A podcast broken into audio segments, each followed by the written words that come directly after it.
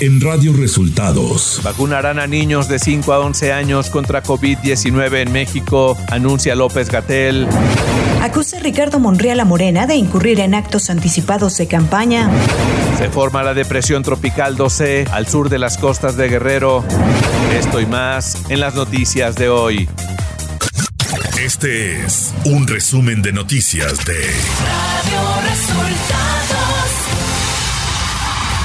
Bienvenidos al resumen de noticias de Radio Resultados. Hoy es 14 de junio y ya estamos listos para informarle Valeria Torices y Luis Ángel Marín. Quédese con nosotros, aquí están las noticias. La mañanera. El presidente Andrés Manuel López Obrador se refirió a la depreciación que sufrió este lunes el peso frente al dólar. Ayer se depreció nuestro peso, nuestra moneda, pero fue mundial y nuestro peso aguantó porque se cayeron en picada las bolsas en Estados Unidos y en el mundo, las monedas. Sin embargo, aguantó nuestro peso y espero que hoy aguante también. Y hasta hoy puedo decir que no ha habido devaluación el subsecretario de Prevención y Promoción de la Salud, Hugo López Gatel, dio a conocer la última fase de vacunación contra COVID-19 en México, que incluirá a niños de 5 a 11 años de edad. Vamos a comentar eh, un cambio nuevo en la política nacional de vacunación contra la COVID-19, que consiste en lo siguiente. Empezamos ya niñas y niños de 5 a 11 años.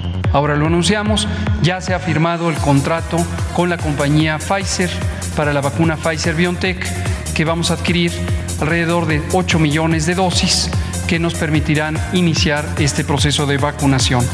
¿Cómo va a funcionar? Se va a ir activando por municipios.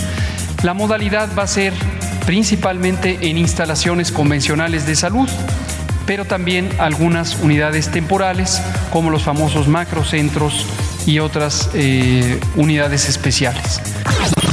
López Gatel dio a conocer que hasta ahora hay cinco casos de viruela del mono detectados en México. Descartó que se vaya a convertir en una pandemia. Y ya comentamos que tenemos algunos casos. En este momento ya llevamos cinco casos en México, cuatro en la Ciudad de México, uno que fue notificado en Jalisco y confirmado en Estados Unidos. El paciente en pocos horas de que estuvo en atención en México se fue a Estados Unidos donde reside. Pero no hay alguna anticipación de que esto pudiera convertirse en una pandemia o un fenómeno semejante a COVID-19. El presidente Andrés Manuel López Obrador aseguró que el problema de la escasez de agua en Nuevo León se debe al crecimiento del número de empresas que se han instalado en la entidad. Pero el caso de Nuevo León es para pensar que ha crecido demasiado el número de empresas que se han instalado, que demandan agua y que ya no hay agua suficiente. Entonces, sí se tiene que llevar a cabo una planeación hacia adelante.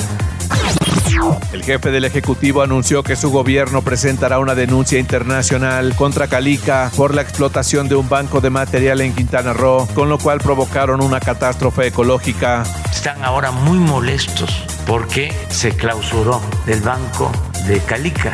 Imagínense, se llevaban material para construir carreteras en Estados Unidos, destruyendo una catástrofe ecológica. Y vamos a presentar una denuncia internacional. El secretario de Salud, doctor Jorge Alcocer, informó en la conferencia de prensa de este martes que de los 10.920 médicos especialistas registrados en la jornada de reclutamiento, 6.000 no acudieron a su cita para completar su proceso. Esta jornada nacional de reclutamiento llevó al registro de 10.900 médicos y médicas 6.229 no acudieron a la cita, el 57%, 4.499 médicas y médicas fueron entonces acreditados, o sea, el 41% pasan a la siguiente etapa.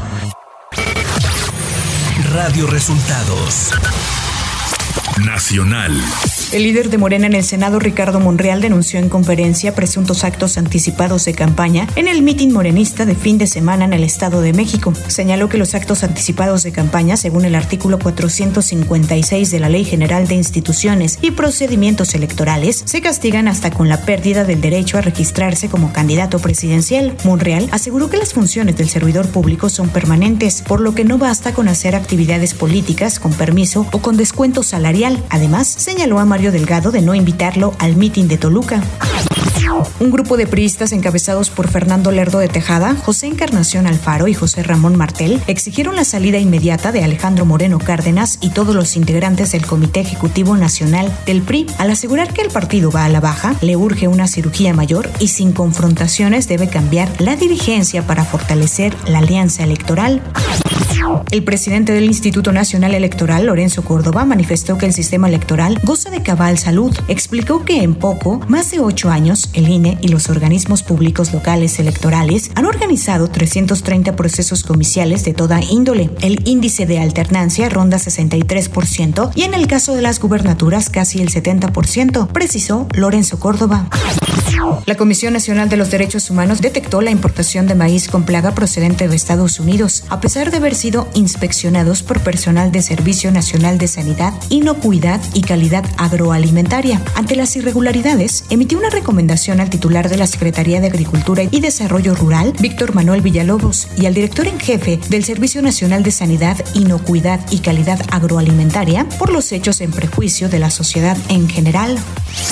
Economía. El peso mexicano operó con presiones este lunes, finalizando con una depreciación de 2.38%, es decir, 53.9 centavos abajo, para ubicarse en las 20.45 unidades por dólar, informó el Banco de México. Esta fue la mayor depreciación diaria del peso desde el 23 de septiembre del 2020 y se debe a un fortalecimiento generalizado del dólar estadounidense. En una muestra de nueve monedas, incluido el peso, el real brasileño fue la más depreciada en la jornada de este lunes, cerrando en 4.98 unidades por dólar frente a las 5.11 del cierre anterior. El peso mexicano fue la segunda moneda de mayor baja. Al mediodía de este martes, el peso cotizaba en 20.60 unidades por dólar. Clima. La depresión tropical 2E que se formó esta madrugada al sur de las costas de Guerrero se localizó 445 kilómetros al suroeste de Guerrero con vientos máximos de 55 kilómetros por hora y rechas de 75 kilómetros por hora y desplazamiento hacia el nor-noroeste a 6 kilómetros por hora. Se prevé que su trayectoria sea paralela a las costas de los estados del Pacífico mexicano. Por otra parte, en lo referente a las temperaturas mínimas, esta mañana se prevén valores de 0 a 5 grados Celsius en zonas altas de Chihuahua, Durango, Estado de México, Hidalgo, Puebla y Tlaxcala. Durante la tarde se pronostican temperaturas máximas de 40 a 45 grados en Baja California y Sonora. Ciudad de México. La Secretaría del Medio Ambiente de la Ciudad de México, a través de la Dirección del Sistema de Áreas Naturales Protegidas y Áreas de Valor Ambiental, rechazó que el ahuehuete colocado en la glorieta de La Palma esté seco. Señalaron que este ejemplar de 20 años y que mide aproximadamente 12 metros de altura se encuentra en un periodo de adaptación, por lo cual es cuidado y observado de manera permanente para garantizar su crecimiento y desarrollo. Información de los estados.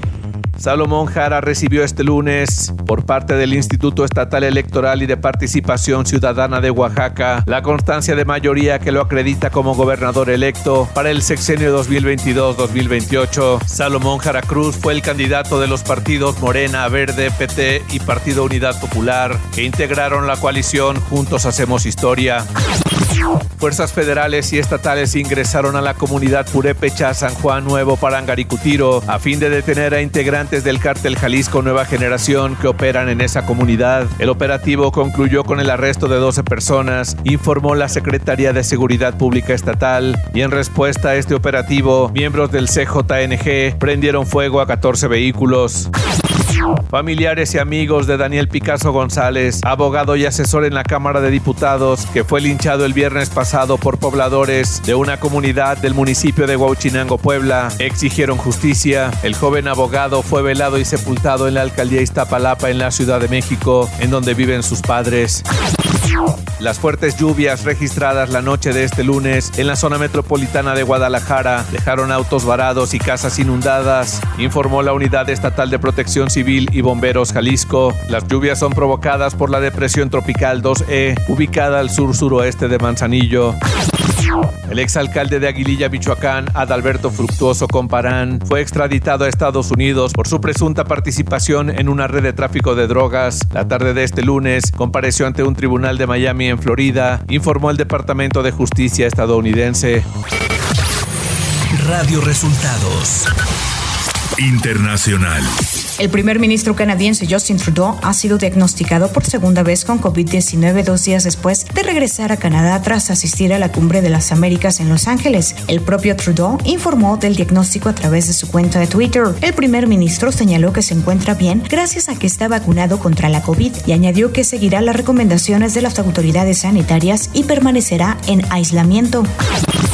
Los miembros de la Comisión de la Cámara de Representantes encargada de investigar el asalto al Capitolio dijeron tener suficientes pruebas para que el Departamento de Justicia considere encausar penalmente y sin precedentes al exmandatario Donald Trump por su intento de anular el resultado de las elecciones de 2020. Hay evidencias adicionales que serán expuestas esta semana que muestran que Trump y sus asesores realizaron un esfuerzo a gran escala para propagar desinformación y apremiaron al Departamento de Justicia para que aceptara las aseveraciones falsas del entonces presidente el secretario de Estado de Estados Unidos, Anthony Blinken, dijo este lunes que Washington impondrá restricciones de visa a 93 personas más que se cree que socavaron la democracia en Nicaragua, después de lo que describió como elección ilegítima de Daniel Ortega en 2021. Los objetivos de las medidas de restricción de visas incluyen jueces, fiscales, miembros de la Asamblea Nacional y funcionarios del Ministerio Interior, indicó Blinken.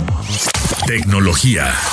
Después de su lanzamiento en Asia y Japón, el servicio PlayStation Plus ya está disponible en México, el cual cuenta con tres suscripciones diferentes, que son Essential, Extra y Deluxe.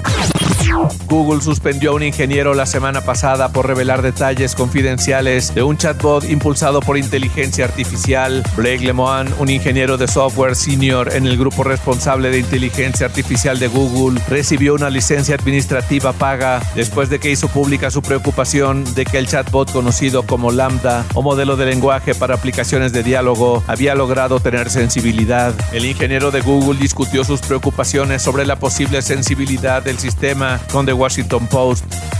Espectáculos. Luego de la confirmación de una segunda entrega de Joker a cargo de Todd Phillips e interpretado de nueva cuenta por Joaquín Phoenix, según The Hollywood Reporter, Lady Gaga se encuentra en negociaciones para ser Harley Quinn. La segunda entrega de Joker, además, podría ser un musical de la afamada cinta que se volvió un éxito de taquilla de 2019 bajo la dirección de Todd Phillips. Deportes. Los Golden State Warriors se impusieron 104-94 a los Celtics de Boston en el quinto juego de las semifinales del básquetbol de los Estados Unidos, dejando la serie 3-2 a su favor tras ligar dos triunfos consecutivos. Los Golden State Warriors están a una victoria de conquistar el título de la NBA en este año. La selección de Australia se convirtió en la penúltima invitada al Mundial de Qatar 2022, luego de imponerse sorpresivamente 5 goles a 4 sobre Perú en la tanda de penales del repechaje intercontinental. El entrenador de Perú, el argentino Ricardo Gareca, manifestó este lunes que siente dolor y frustración por la derrota de su equipo ante Australia. Y hasta aquí las noticias en el resumen de Radio Resultados. Hemos informado para ustedes Valeria Torices y Luis Ángel Marín.